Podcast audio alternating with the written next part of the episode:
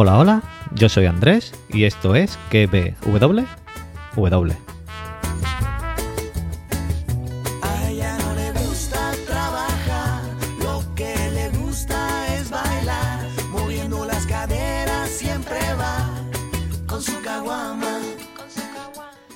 Podcast donde te recomiendo series y películas y también te analizo y teorizo la serie del momento.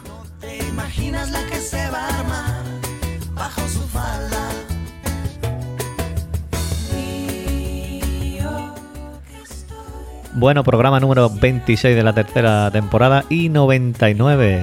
99, estamos ya a uno del 100, que llegará la semana que viene. Todavía podéis man- mandarme algún audio, si queréis.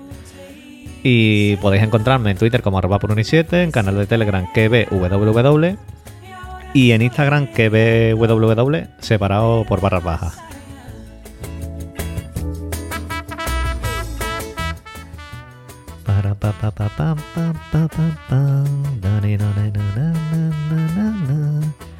Como siempre, pues espero entretenerte mientras trabajas, te pones fuerte, sacas al perro, mm, plancha, haces de comer o preparas una ensaladilla rusa para comértela en Nochebuena. O te tocan los ojos así con el ojo, como han tocado el ojo de Jesucristo en este episodio de, de 30 monedas.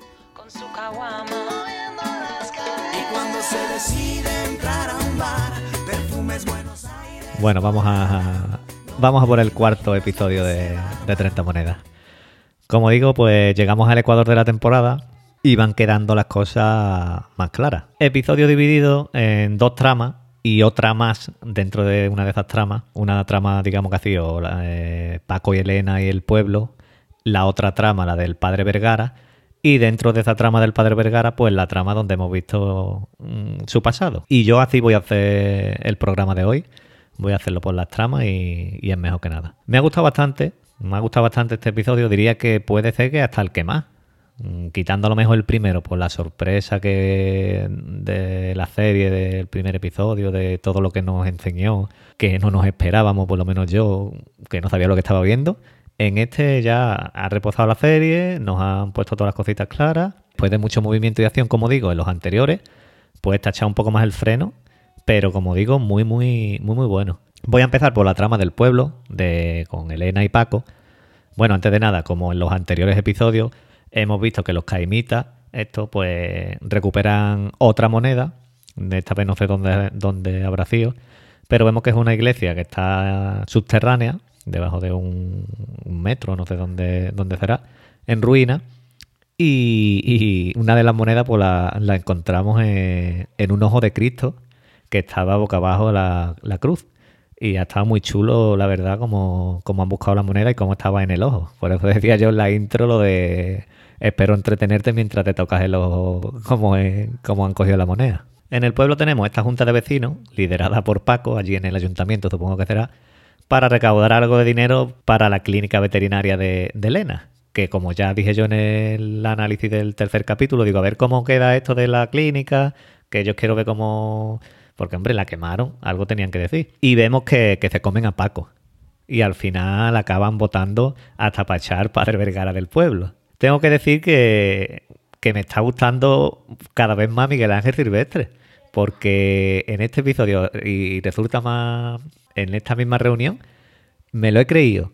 Me lo he creído bastante porque estaba el pobre ahí tan agobiado, eh, metido en su papel, que la verdad que mm, está cambiándome mi visión sobre la serie porque al principio no lo veía por ningún lado. Vemos a todos los vecinos que quieren algo de- darle algo de dinero a Elena, pero esta no quiere, no quiere dinero. Lo que quiere es irse del pueblo. Vemos que todas las vecinas toman, que yo no te cobro en la tienda, eh, le dejan dinero en el coche y ella no quiere dinero. Ella lo que quiere es irse del pueblo porque ya está muy quemada y busca a Roque. Busca a Roque y cuando va a buscarlo le pregunta que si sigue en pie la oferta esta de que si se quería ir con él. Y vemos a este que, que está allí con su yegua y se pone a. está allí pavoneándose como cuando están los pavos reales en celo, que abren todas las plumas y se pasean por delante de la hembra o del macho. No sé quién es el que se pavonea. En, los pavos reales no sé quién es el que en el que se, el que se pavonea. Pero aquí lo vemos él con su yegua y paseándose, venga a dar vuelta, venga a dar vuelta. Decide irse con él, eh, pese a que Paco ha insistido mucho. Vemos también que Paco pues, tiene problemillas con, con Merche. Y esta al final del episodio pues se encuentra con, con Antonio, que le, que le habían dado la alta en el hospital. El chaval este que se tiró de- del campanario y estaba en el hospital, pues se lo encuentra porque le dieron el alta y el tío pues iba dando una vueltecita ahí con su silla de ruedas, su copita esta de... no me acuerdo el nombre que tiene esto en la iglesia. Y se encuentra con Merche y le dice que, que Paco y Elena se quieren.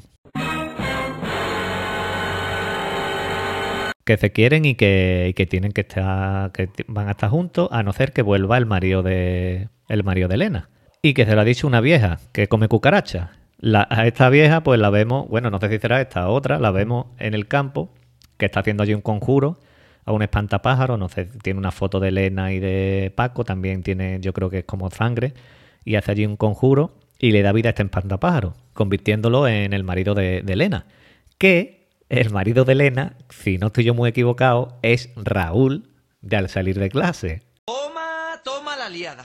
Mm, Paco pues va rápidamente al aeropuerto con el guardia civil a decirle a Elena que su marido ha vuelto y que no se puede ir. Y, y, eh, y en realidad Paco se ha llevado otra hostia más.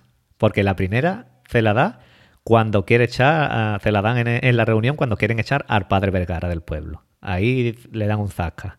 La segunda cuando Elena le dice que le da igual todo lo que él le diga porque ella lo que quiere es irse y, él- y Paco quiere que se quede porque le gusta. Ahí le dan la segunda hostia. Y la tercera hostia pues se la dan cuando ve que ha venido el marido y dice, aquí yo ya no tengo nada, nada que hacer con la veterinaria, yo aquí ya no me como un moco.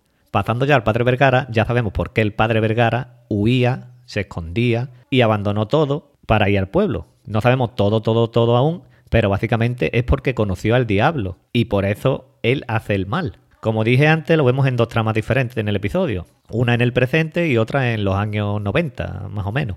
En esos años 90 lo vemos que está con dos amigos estudiantes de estos de allí de la iglesia, que son Sandro y Fabio, y tienen muy buenas conversaciones. Eh, se ven por conversaciones profundas y conversaciones que, la verdad que están bastante bien.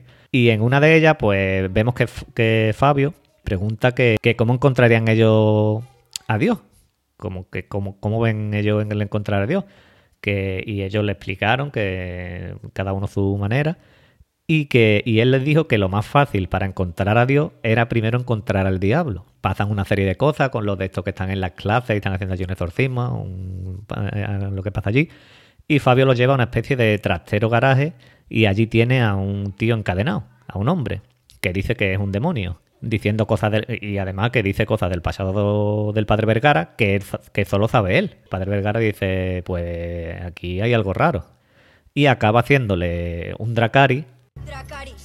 A su amigo Zandro y, lo quema. Aquí la conversación que tiene con este demonio eh, ya lo vimos en el pasado episodio, con la teoría esta de los caimitas que dice que si hay un bien tiene que haber un mal, pero que tiene que ser, que no tiene por qué ser uno cara y otro cruz, digamos, en, en una moneda, sino que tienen que convivir los dos en el mismo, los dos en el mismo nivel, que no tiene que ser uno mm, cara y otro cruz. También vemos que los curas que nos presenta la, la serie, pues vemos al padre Vergara que es boxeador o vemos a alguno el que está en la cárcel y, y nos ponen unos curas lejos de lo que podemos imaginar nosotros en un cura. Y creo que está guay, que está bien metido todo esto del boxeo, la cárcel eh, y todo este rollo. A mí la verdad que está bien metido y me gusta. Y todos estos detalles pues los vemos en el pasado del padre Vergara, que en el presente al ver eh, todo lo que estaba sucediendo, esto del pueblo, la- lo del primer episodio, todo lo que hemos ido viendo,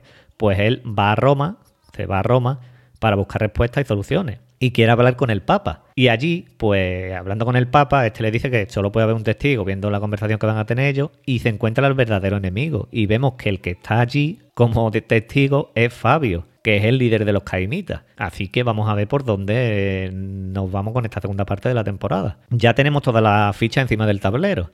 Tenemos los héroes, tenemos los villanos, Y nos espera una segunda parte de la temporada, como digo, muy, muy, muy buena, creo yo. Espero que no, que no baje el nivel. Y nada más, hasta aquí el programa de hoy. Gracias otra vez por llegar hasta aquí. Espero que te haya gustado. Y si no, el siguiente seguro que te gusta. Escuchamos en el programa 100, que llegará la semana que viene. Como este programa lo voy a subir, lo vas a estar escuchando, no sé cuándo lo vas a estar escuchando, pero yo lo voy a subir el día 24 Espero que, que, paséis una feliz Navidad, una Nochebuena muy bien, con vuestra familia que tengáis más cerca, porque tampoco podemos juntarnos como nos juntamos siempre. Pero bueno, que eh, como diría la niña esta de que salió en las noticias, no pasa nada, no pasa nada, peor es morirse. Así que pasáis un, un buen fin de semana, un largo, una feliz Navidad y ya nos escuchamos en el programación. Así que nada, adiós.